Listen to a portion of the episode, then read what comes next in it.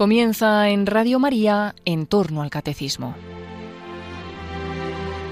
Como complemento al programa sobre el catecismo de la Iglesia Católica que dirige el padre Luis Fernando de Prada, les estamos ofreciendo en varios sábados la reposición de algunos programas de vida en Cristo que el propio padre Luis Fernando dirigió hace unos años sobre la virtud de la caridad.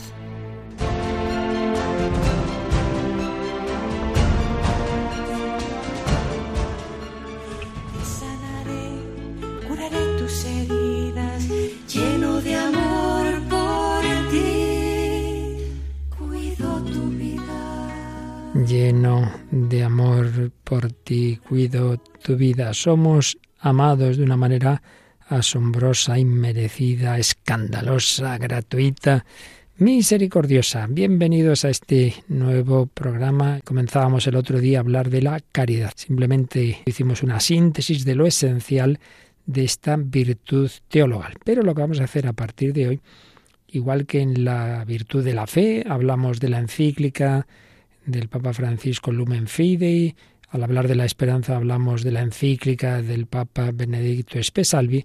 Ahora al hablar de la caridad vamos a concluir estas reflexiones que ya digo, ya hicimos hace tiempo y el día pasado también sobre esta virtud de la caridad, recordando que realmente es participar del amor de Dios, es participar de que Dios es amor y qué mejor manera de hacerlo, de profundizar en esta verdad, que con esa otra encíclica Dios es amor, Deus Caritas est, que dedicó Benedicto XVI a este gran tema. Fue su primera encíclica como encíclica programática, pero a nosotros nos sirve para profundizar pues en lo que realmente es lo más importante de la vida cristiana, el amor, que no es primero y principal que yo ame a Dios, sino que Dios nos ama a nosotros. Por eso esta encíclica pues nos recuerda eso tan esencial. Dios es amor. Tiene dos partes claramente diferenciadas, pero también claramente unidas. La primera parte, la unidad del amor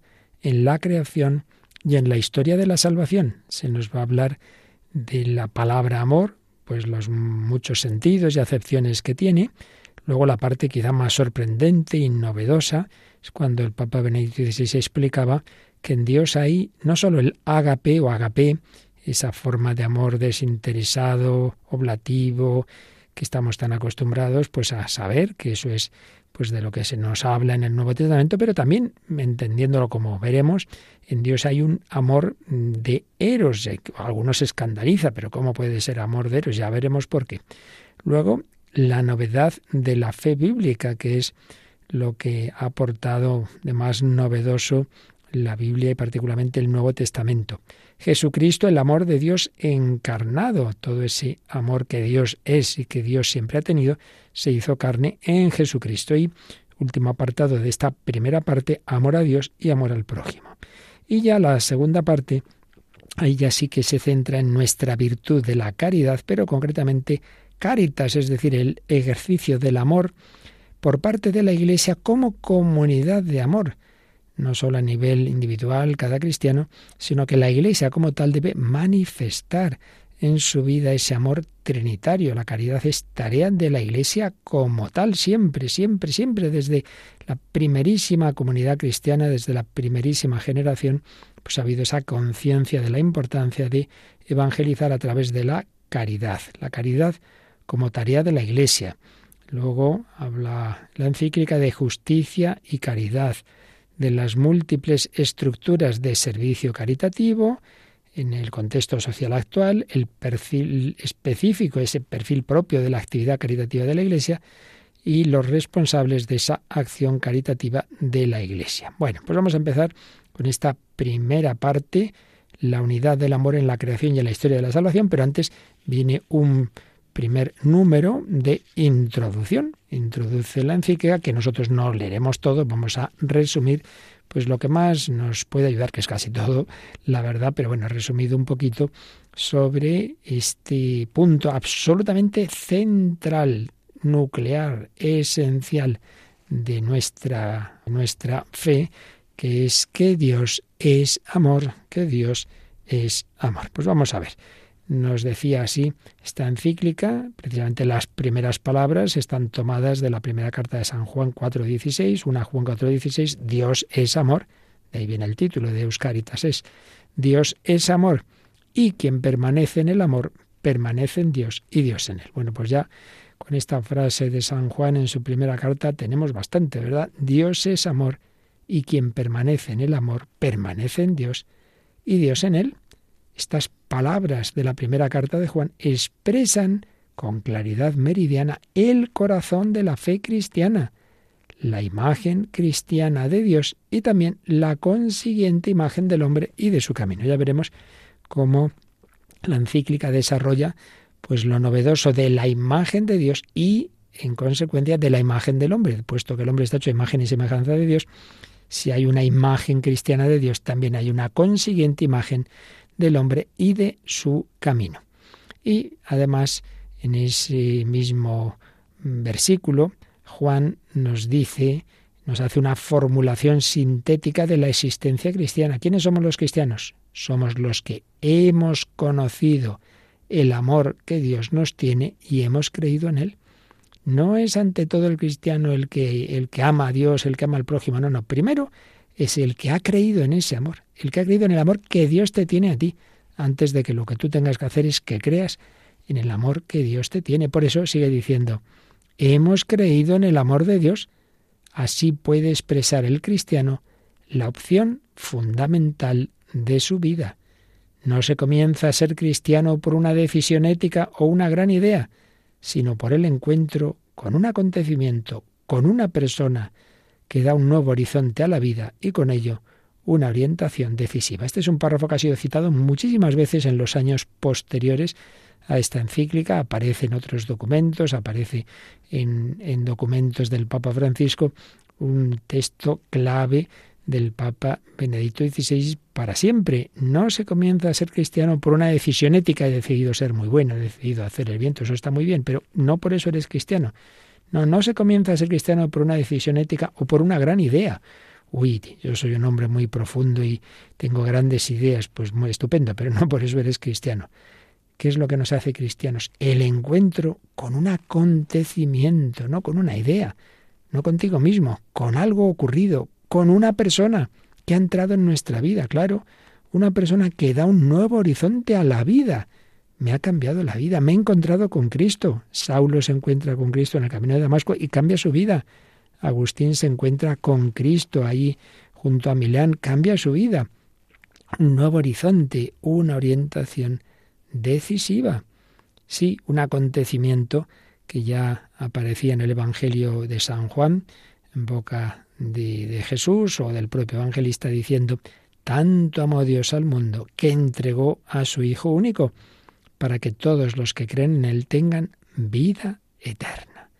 Y así la fe cristiana, poniendo el amor en el centro, ha asumido lo que era el núcleo de la fe de Israel, el núcleo de la fe de Israel, dándole al mismo tiempo una nueva profundidad y amplitud, claro, para el israelita, que es lo, lo más importante de su oración el israelita creyente reza cada día con esas palabras tan impresionantes del libro del Deuteronomio. Shema Israel, escucha Israel, el Señor nuestro Dios es solamente uno. Amarás al Señor con todo el corazón, con toda el alma, con todas las fuerzas. Claro, el monoteísmo bíblico. Si Dios es solo uno, hay que amarle con todo el corazón. Si hubiera muchos dioses, habría que repartirse entre ellos. No, no. Es solamente uno. Amarás al Señor, al único Señor, con todo el corazón, con toda el alma y con todas las fuerzas. Pero por otro lado, Jesús, haciendo de ambos, ¿de ambos qué? Del mandamiento del amor al prójimo, que aparecía también en el Antiguo Testamento, y de este mandamiento de amor a Dios, haciendo de ambos un único precepto, ha unido este mandamiento del amor a Dios con el del amor al prójimo, contenido en el libro del Levítico. Sí, sí, en el Deuteronomio está este texto que acabamos de leer, del Sema Israel, amarás al Señor con todo el corazón, con todo el alma, con todas las fuerzas, en el libro del Levítico, Levítico 19, 18, que luego lo recogerá el evangelista San Marcos, Marcos 12, 29 a 31. Ahí nos encontramos en el Levítico, amarás a tu prójimo como a ti mismo. Y Jesús ha unido ambos mandamientos. Cuando le preguntan cuál es el mandamiento principal de la ley, amarás al Señor tu Dios con todo tu corazón. Y el segundo es semejante al primero, amarás al prójimo, a tu prójimo, como a ti mismo. Sigue diciendo Benedicto XVI, y puesto que es Dios quien nos ha amado primero, ahora el amor ya no es sólo un mandamiento, sino la respuesta al don del amor con el cual viene a nuestro encuentro, claro. Si fuera que primero, bueno, primero tú tienes que amar a Dios, y si tú le amas, Dios te corresponderá. Pues no es así. Dios nos ha amado primero. Primera Juan 4:10. Por tanto, el amor antes que mandamiento es la respuesta al don del amor. Un niño pequeño es amado por sus padres y claro, al sentirse amado, él irá correspondiendo. No es primero niño, tienes que querer a tus padres, no. Eso saldrá solo al saberse, al experimentarse, al sentirse amado por sus padres. Y nos decía Benito XVI que en un mundo en el que a veces, por desgracia, se relaciona el nombre de Dios con la venganza, con la obligación del odio y la violencia, este es un mensaje muy importante, ciertamente el Dios revelado en la Escritura, el Dios revelado en Cristo, es Dios de amor. Bueno, pues esto es lo esencial del primer número de esta encíclica, la introducción de Deus Caritas Es. Estamos tocando algo absolutamente central, esencial de la vida cristiana y en general de la escritura, del mensaje de la Biblia. Y para un cristiano, pues es el punto de partida. Hemos creído en el amor de Dios nosotros hemos conocido ese amor y hemos creído en él. Bueno, pues vamos ya, después de esta introducción, a la primera parte de la encíclica, la unidad del amor en la creación y en la historia de la salvación.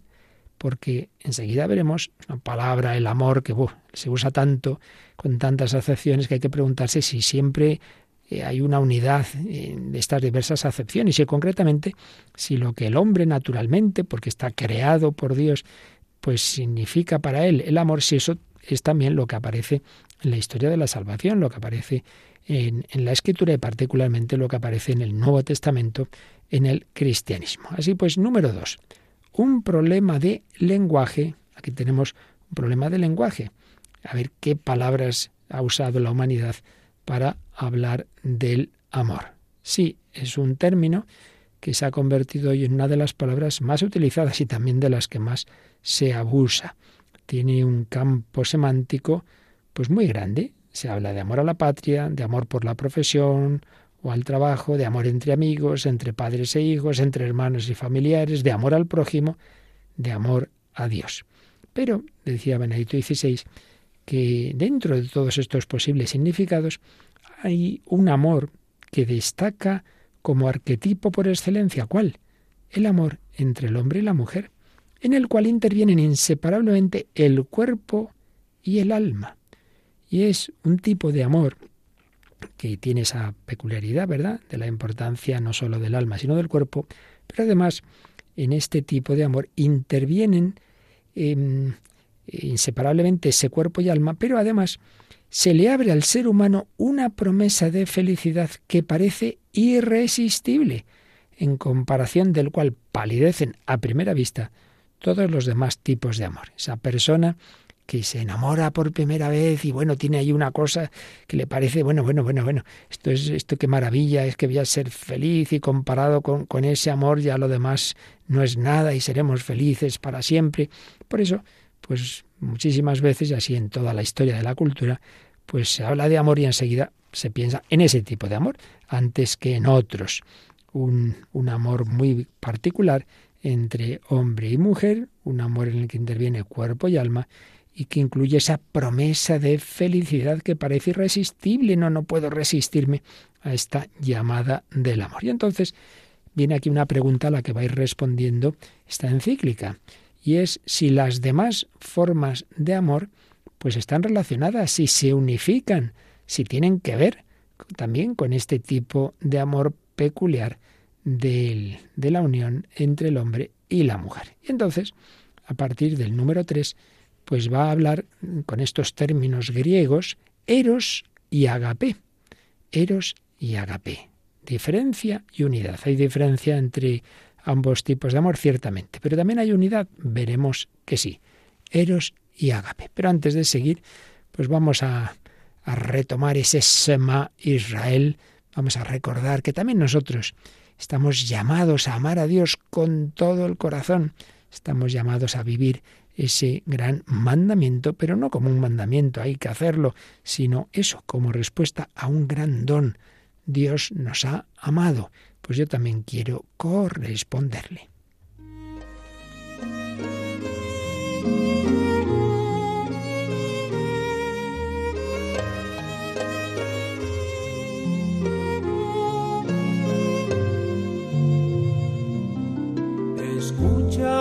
Israel Adonai es nuestro Dios. Adonai, uno es y amarás a Adonai tu Dios con todo tu corazón y con toda tu alma y con toda tu fuerza y estarán estas palabras que yo te mando hoy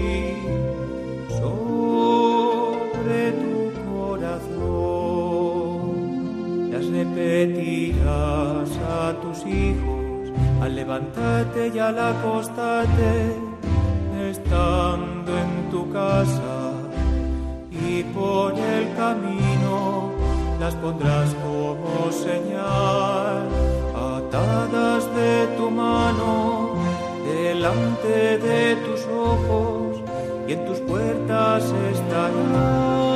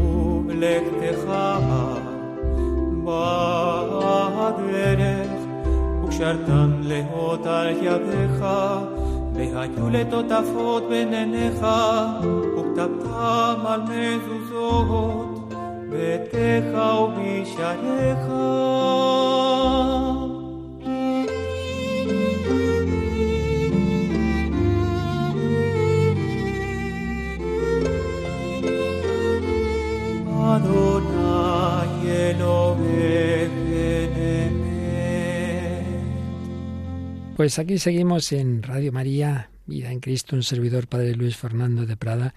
Estamos resumiendo esta encíclica Dios es amor de Caritas es que escribió Benedicto XVI, pues para completar lo que hemos visto sobre esa virtud teologal de la caridad, que ante todo es hay que partir de creer en el amor que Dios nos tiene.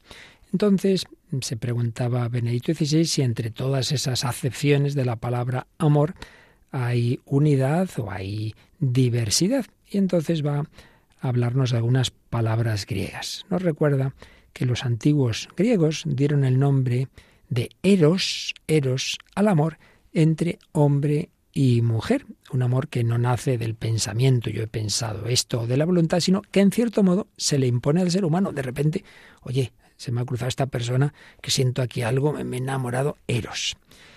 Bueno, fijémonos, señala Benedicto XVI, que en el Antiguo Testamento, cuando se traduce al griego, solo se usó dos veces esa palabra eros y ninguna vez el Nuevo Testamento la usa.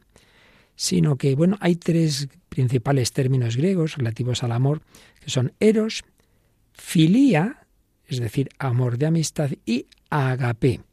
Pues bien, los escritos del Nuevo Testamento prefieren este tercer término, el agape, que en cambio apenas usaba en el lenguaje griego. El de filía, el amor de amistad, también aparece y se profundiza en el Evangelio de San Juan para expresar la relación entre Jesús y sus discípulos. Nos llamo siervos, os llamo amigos. Hay un amor de amistad al que nos invita Jesús. Entonces, no aparece la palabra eros. Entonces, la primera respuesta que habría que dar es no, no, pues no tiene nada que ver el amor erótico, el amor de eros, eh, de que hablaban tanto los no tiene nada que ver con el cristianismo. Claro, si eso fuera así, decía Benedicto XVI, se podría entender esa crítica al cristianismo de los últimos siglos, desde la Ilustración, y que en autores tan anticristianos como, como Federico Nietzsche, pues fue especialmente radical. Según este autor, el cristianismo habría dado de beber al Eros un veneno, el cual, aunque no lo mató del todo, pero lo hizo degenerar en vicio. Este filósofo alemán expresó algo que luego, pues por desgracia, se ha ido extendiendo mucho. La Iglesia, con sus preceptos, con sus prohibiciones, ¿no convierte acaso en amargo lo más hermoso de la vida. Fíjate que no es, que no es bonito esto del, del amor, de enamorarse. Entonces resulta que no, que ten cuidado, que si esta no es tu mujer, que si lo otro, estamos ahí limitando lo más hermoso de la vida. Entonces Nietzsche y tantos otros con él y después de él han dicho es que el cristianismo viene aquí a fastidiarnos todo. No pone quizás carteles de prohibición precisamente allí donde la alegría predispuesta en nosotros por el Creador nos ofrece una felicidad que nos hace pregustar algo de lo divino. Hombre, las grandes culturas, todos los pueblos han sentido que eso del amor entre hombre y mujer es algo muy grande, es algo divino. Y aquí, pues ahora resulta que, cuidado, cuidado, todo prohibiciones. Pero, ¿es realmente así? Se pregunta el número cuatro de la encíclica. ¿El cristianismo de verdad ha destruido el eros? ¿De verdad es así? Recordemos el mundo precristiano. Los griegos, y seguramente podríamos decir lo mismo de otras culturas, consideraban el eros ante todo como un arrebato, como una locura divina, pero locura, que prevalece sobre la razón, que arranca al hombre de la limitación de su existencia, y en este quedar estremecido por una potencia divina, le hace experimentar la dicha más alta, como que uno entra en éxtasis y dice, madre mía, esto, esto, esto es grandísimo, y entonces las demás potencias entre cielo y tierra parecen de segunda importancia. Y cita aquí Benedito XVI a, a Virgilio, aquel poeta latino en sus bucólicas, donde escribía omnia vincit amor, es decir, el amor todo lo vence. Y añadía, rindámonos también nosotros al amor. En el campo de las religiones, esta actitud se ha plasmado en los cultos de la fertilidad, entre los que se encuentra la prostitución sagrada, que se daba en muchos templos. Fijaos, el Eros se celebraba como fuerza divina, como comunión con la divinidad, pero de esa manera, con, con, incluso con la prostitución. Había mujeres prostitutas sagradas. Claro, a esta forma de religión, que era como una fuerte tentación, pues el Antiguo Testamento se opuso con máxima firmeza. Frente a esas religiones contrasta la fe en el único Dios. Y eso sería una perversión de la religiosidad. Pero eso no quiere decir que se rechazara el eros como tal, sino su desviación destructora. Puesto que la falsa divinización del eros que se produce en esos casos lo priva de su dignidad divina y lo deshumaniza. Hombre, ¿qué es eso de que es divino el tener a esas mujeres, esas prostitutas que en el templo debían proporcionar ese supuesto arrobamiento de lo divino, cuando no eran tratadas como seres humanos, como personas, sino que eran solo instrumentos para suscitar esa locura divina? Hombre, esas mujeres mm, no eran diosas, evidentemente, sino personas humanas, sí, sí, pero personas humanas de las que se abusa. Por tanto, ese, ese eros ebrio, indisciplinado, no es elevación, no es éxtasis hacia lo divino, al revés, es caída, es degradación del hombre. El eros necesita disciplina y purificación para dar al hombre no el placer de un instante, sino un modo de hacerle pregustar, en cierta manera, lo más alto de su existencia, esa felicidad a la que tiende todo nuestro ser. Esto lo hemos desarrollado en otros programas, tenemos en Radio María, pues sobre el amor humano, etcétera. Aquí simplemente el apunte, ¿verdad? Que claro que, que ahí está hecho por Dios esa dimensión del ser humano, esa llamada a la felicidad que aparece en, en ese enamoramiento, etcétera. Pero ojo, ojo, que si uno simplemente se deja llevar sin, sin que intervenga para nada la disciplina, la purificación, la inteligencia, la voluntad, se degrada y degradas a las personas. Pero bueno, de momento tenemos dos conclusiones, dice el número 5 de Deus Caritases. Primera, que entre el amor y lo divino existe cierta relación. Es verdad. Cuando hay un amor grande, uno ve que aquí hay algo muy de lo alto. Entre el amor y lo divino existe una cierta relación. El amor promete infinidad, eternidad. Nos vamos a creer para siempre. Esto llena del todo mi corazón. Una realidad más grande y completamente distinta de nuestra existencia cotidiana. Le cambia la cara a esa persona que se ha enamorado, está alegre, está feliz. Pues esto tiene algo que ver con Dios. Pero al mismo tiempo se constata que el camino para lograr esa meta, esa felicidad, esa promesa de felicidad, no consiste simplemente en dejarse llevar por el instinto. Hombre, si te dejas llevar por el instinto, acabas cosificando a la otra persona, convirtiéndola simplemente en un medio para tu placer. No, hace falta una purificación y maduración que incluyen siempre la renuncia. Claro, incluyen también la renuncia. Eso no es rechazar el eros ni envenenar lo que diría Nietzsche, sino sanearlo para que alcance su verdadera grandeza. Y aquí viene otro aspecto. Hemos señalado que este tipo de amor, pues presupone esa constitución del ser humano que está compuesto de cuerpo y alma. El hombre es realmente él mismo cuando cuerpo y alma forman una unidad íntima. El desafío del Eros puede considerarse superado cuando se logra esta unificación.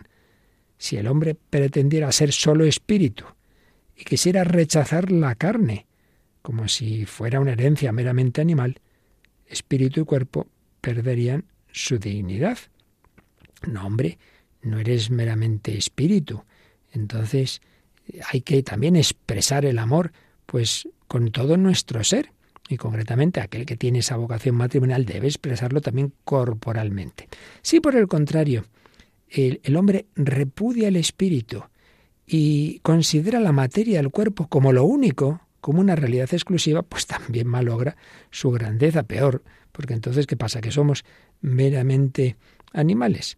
Por eso cita Benedicto XVI a un filósofo epicúreo, es decir, de estos que ante todo pues valoraban el placer, y entonces este se, se metía con Descartes, bromeando, se dirigió a él con el saludo, oh alma, como diciéndole tú, como eres tan espiritualista, te crees que eres solo un espíritu o alma, y en cambio Descartes le respondió, oh carne, tú eres solo carne, tú eres solo carne.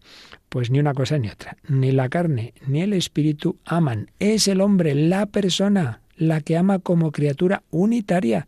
Somos uno. En esa unidad están el cuerpo y el alma. Y sólo cuando ambos, cuerpo y alma, se funden verdaderamente en una unidad, el hombre es plenamente el mismo. Y únicamente de este modo el amor, el eros, puede madurar hasta su verdadera grandeza. Sí, se dice muchas veces, oh, cristianismo, por lo menos en otras épocas, era, era enemigo del cuerpo, era adversario de la corporeidad. Hombre, siempre ha habido tendencias de ese tipo, pero siempre han sido rechazadas por el magisterio de la Iglesia. ¿eh? Han sido tendencias heréticas, el desprecio del cuerpo, del matrimonio, del sexo, no, no. Pero ojo, que hoy más bien nos encontramos con el extremo contrario. El modo de exaltar el cuerpo que hoy vemos es engañoso, porque es un eros degradado a puro sexo, que se convierte en mercancía. Es terrible pensar que uno de los negocios más grandes en el mundo que mueve más dinero es precisamente el negocio del sexo, es la pornografía, es la prostitución. Pero hombre, ¿qué tiene eso de verdadero amor? Ese convertir el cuerpo humano, convertir el eros en mercancía, en simple objeto que se puede comprar y vender. El hombre se transforma en mercancía compro a esta persona o compro unas horas de, que esté aquí dándome un servicio sexual. ¡Qué horror! En realidad, este no es propiamente el gran sí del hombre a su cuerpo, por el contrario, de este modo considera el cuerpo y la sexualidad solamente como la parte material de su ser, para explotarla de modo calculador, vendo mi cuerpo. Una parte, además, que no aprecia como ámbito de su libertad, sino como algo que a su manera intenta convertir en agradable e inocuo a la vez. Pero nos encontramos con una degradación del cuerpo humano, que ya no está integrado en el conjunto de la libertad de nuestra existencia, ni es expresión viva de la totalidad de nuestro ser, sino que es relegado a lo puramente biológico.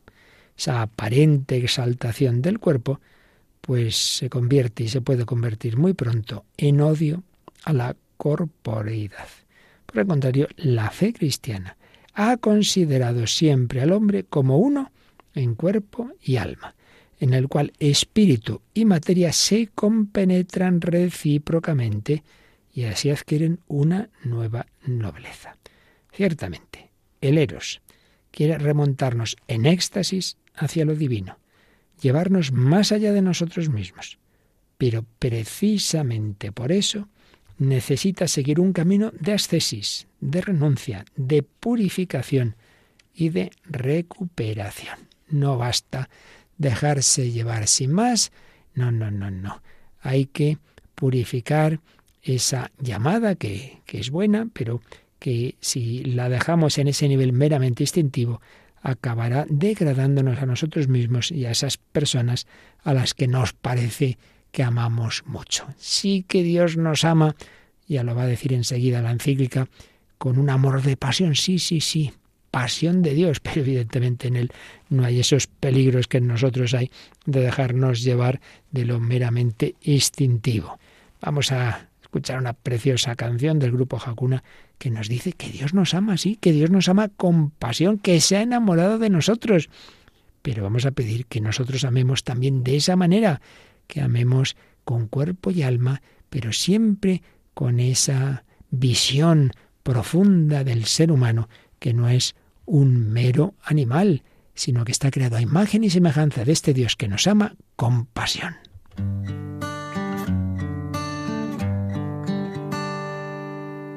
Porque tengo miedo de mí mismo porque no disfruto hoy de cada minuto, porque querría ser de un modo distinto, porque vivo siempre lo que haré. Tanta cosa para motivarme, basta ya de maltratarme. Dime padre, ¿por qué no me quiero? Solo tu aprecio mata mi desprecio. Hazme oír lo que te gusto, que vea que me miras con pasión. Que a nadie quieres tanto como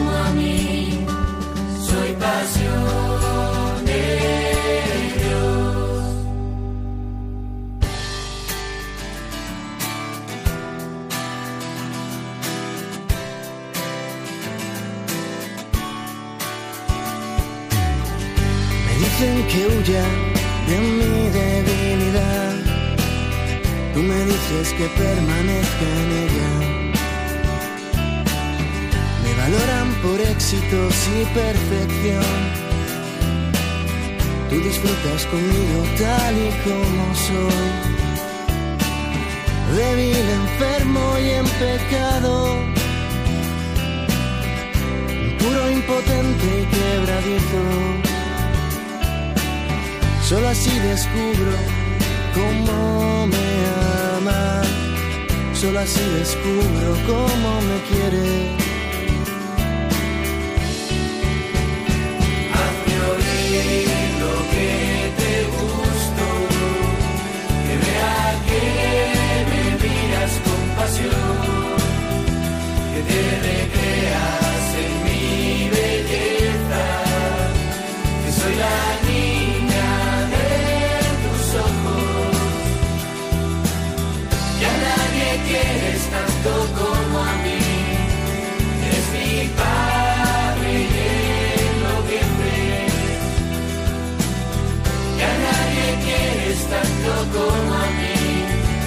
Soy pasión de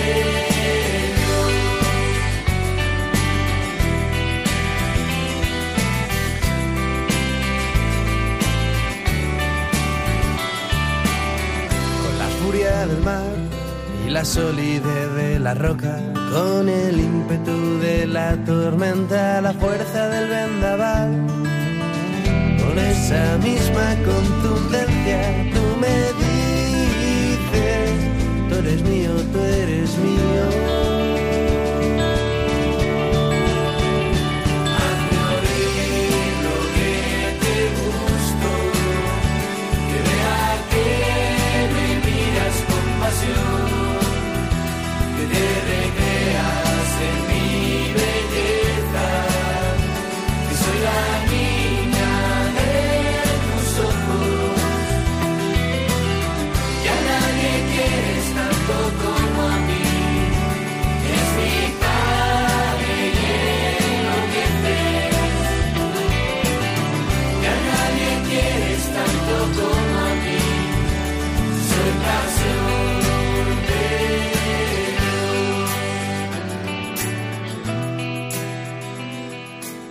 Soy pasión de Dios. Dios enloquece, Dios nos ama con pasión, en ese sentido, con ese amor de Eros. Lo va a explicar Benedicto XVI, estamos resumiendo su encíclica de Euscaritas, es para profundizar en lo que es el verdadero amor al que está llamado el cristiano. Después de haber visto que el eros necesita una purificación, una elevación, porque si no se acaba degradando, se pregunta el número 6 de la encíclica, ¿cómo hemos de describir ese camino de elevación y de purificación? ¿Cómo se debe vivir el amor para que se realice plenamente su promesa humana y divina? Y una primera indicación la saca la encíclica de un famoso libro del Antiguo Testamento, El Cantar de los Cantares. Bueno, son poesías que sin duda originariamente eran cantos de amor, probablemente escritos para una fiesta, para un matrimonio, para una fiesta nupcial israelita, como exaltación del amor conyugal, y siempre se ha visto luego ahí como una imagen del amor entre Yahvé e Israel, entre Dios y el alma.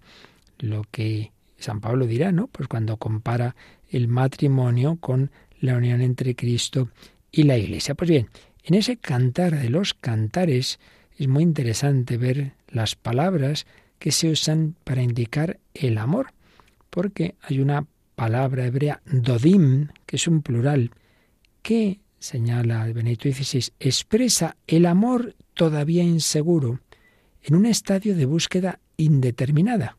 Uno tiene pues ese amor que no sabe muy bien eh, por quién va a optar, quién es la persona que realmente más le atrae, ahí hay un estadio de búsqueda indeterminada. Pero esa palabra es reemplazada después por otro término, ajabá, que la traducción griega del Antiguo Testamento denominó agape, que precisamente es esa palabra que es la que va a triunfar en la Biblia y desde luego en el Nuevo Testamento como expresión característica de esa concepción bíblica del amor.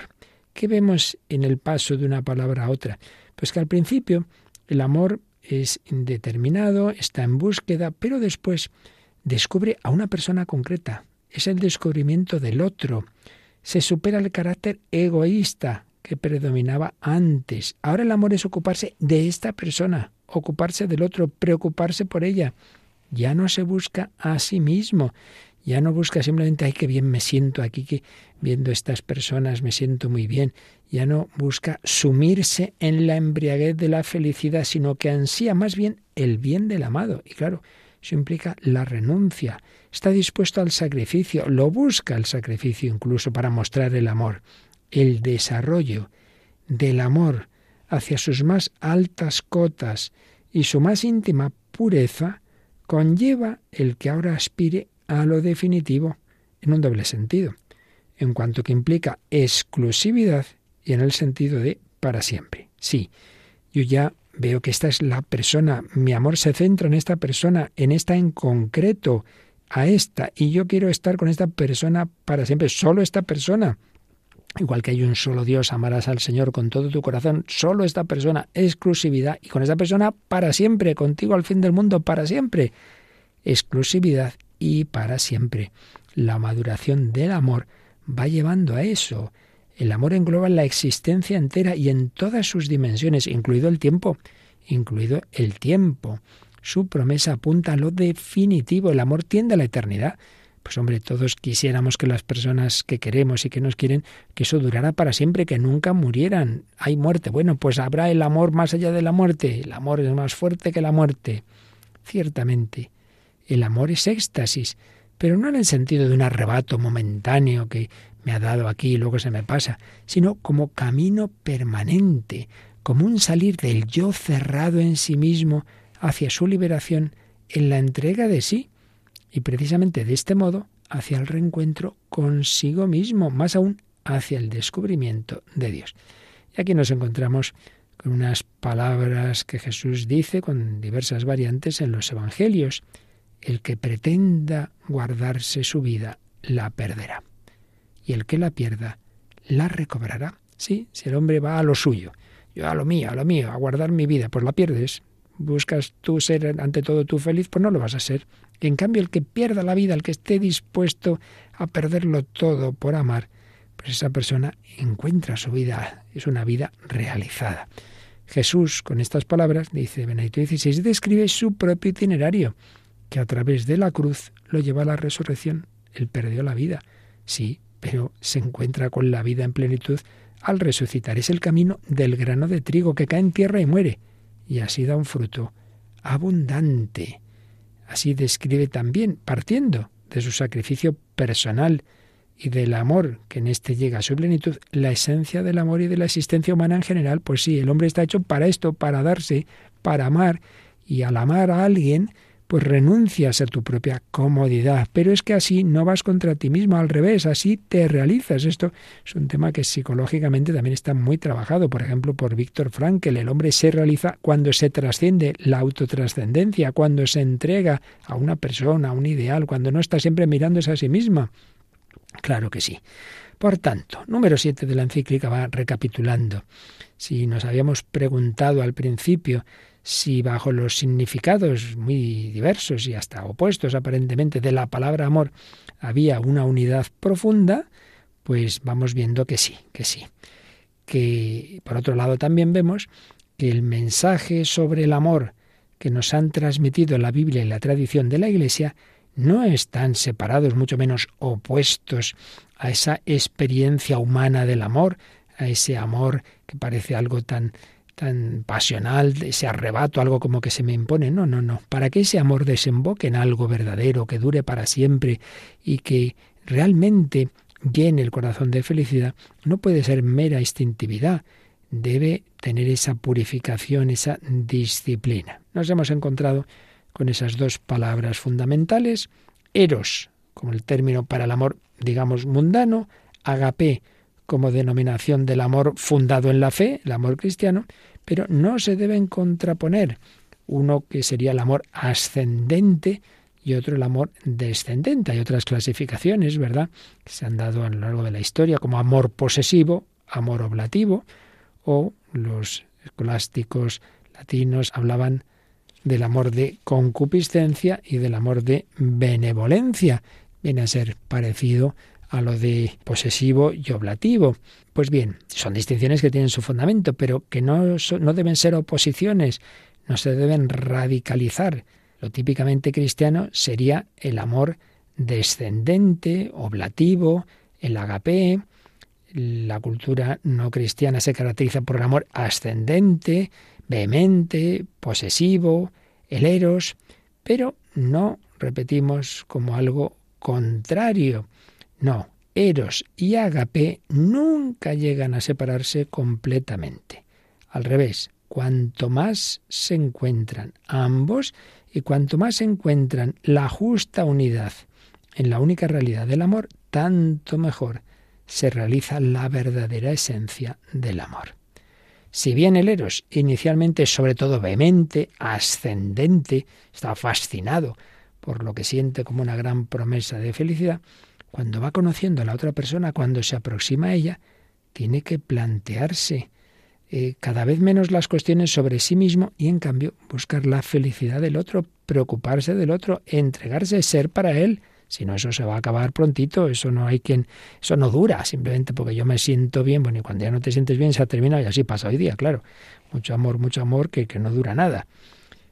Así, el momento del agape se inserta en el eros inicial y si no, se desvirtúa, se desvirtúa. Ahora, también es verdad que el hombre no puede vivir exclusivamente del amor oblativo, simplemente de dar, de dar. No puede dar únicamente y siempre, también necesita recibir. Hay personas que son muy generosas, siempre quieren dar, pero nunca quieren recibir. Hombre, pues eso tampoco está bien. Tienes que dejarte querer y que te puedan hacer un regalo, etcétera. Y desde luego con Dios pues hay que dejarse amar y si no estamos listos. El hombre no puede dar únicamente y siempre, también debe recibir. Quien quiere dar amor debe a su vez recibirlo como don. El Señor nos dice que, que el hombre puede convertirse en fuente de la que emanan ríos de agua viva. Vayamos a Juan 7, 37, 38, sí, pero para llegar a ser una fuente, el mismo hombre primero ha de beber, ha de beber siempre de nuevo de la primera y originaria fuente, que es Jesucristo, cuyo corazón traspasado se abre y de ese corazón brota el amor de Dios. Si tú bebes esa agua viva del amor, podrás darlo a los demás, pero tienes también que recibirlo, tienes que beberlo primero. Los santos padres veían simbolizada en esa narración de la escala o escalera de Jacob, pues esa relación inseparable entre ascenso y descenso, entre el eros ascendente que busca a Dios y el agape que recibe, que, que transmite el don recibido. San Gregorio Magno daba una interpretación, decía que el pastor bueno debe estar anclado en la contemplación y sólo de este modo podrá captar las necesidades de los demás en lo más profundo de su ser para hacer las suyas. Y menciona a San Pablo que fue arrebatado hasta el tercer cielo, hasta los más grandes misterios de Dios, en, unos éxtasis. Y precisamente por eso, al descender, era capaz de hacerse todo para todos. También pone San Gregorio el ejemplo de Moisés, que, que entraba al tabernáculo y salía, entra y sale del tabernáculo en diálogo con Dios para poder de este modo estar a disposición de su pueblo, precisamente porque se había unido a Dios en la contemplación, después podía atender a su pueblo. Así pues, recibir el amor de Dios para poderlo dar. En definitiva, número 8 nos dice, hemos encontrado una primera respuesta a las preguntas antes formuladas. El amor es una única realidad, si bien es cierto que con diversas dimensiones, a veces destaca más una, a veces más otra, pero es una única realidad. Si contraponemos el amor descendente y el descendente, el oblativo y el posesivo, el eros y el agape, pues se dañan, el eros se queda en mero interés, en, un arrebato, en un sentimiento, pero, pero que acaba dañando, y el agape pues no es realista, sino también tú también recibes, sí, sí, y no es humano, porque sería prescindir de, lo que Dios ha puesto en nuestra naturaleza. Cuando esas dos dimensiones se separan completamente, se produce una caricatura, o al menos una forma mermada de amor. También hemos visto que la fe bíblica no construye un mundo paralelo o contrapuesto al fenómeno humano, no, no, no. Asume a todo el hombre, interviene en su búsqueda de amor para purificarla y le abre a nuevas dimensiones. Así pues, no, no caigamos en ese engaño de Nietzsche y de otros autores que nos dicen que ese amor de Dios va a matar el amor humano. Todo lo contrario, todo lo contrario. Bien lo saben los matrimonios cristianos que precisamente en el amor de Dios es donde tienen el fundamento para quererse de verdad para siempre. Que eso no quita para nada el enamoramiento, no quita para nada los gozos de ese amor, no quitan para nada la expresión corporal, al revés, le dan el fundamento para que eso no se quede en un arrebato de unos meses, de unos pocos años o de unos días, tal como van las cosas, sino que realmente se pueda vivir en el amor para siempre, para siempre. Pues es lo que pedimos al Señor. Señor, yo quiero amar, quiero amarte a ti, quiero amar a los demás. Enséñame a amar. Pues así se lo pedimos al Señor.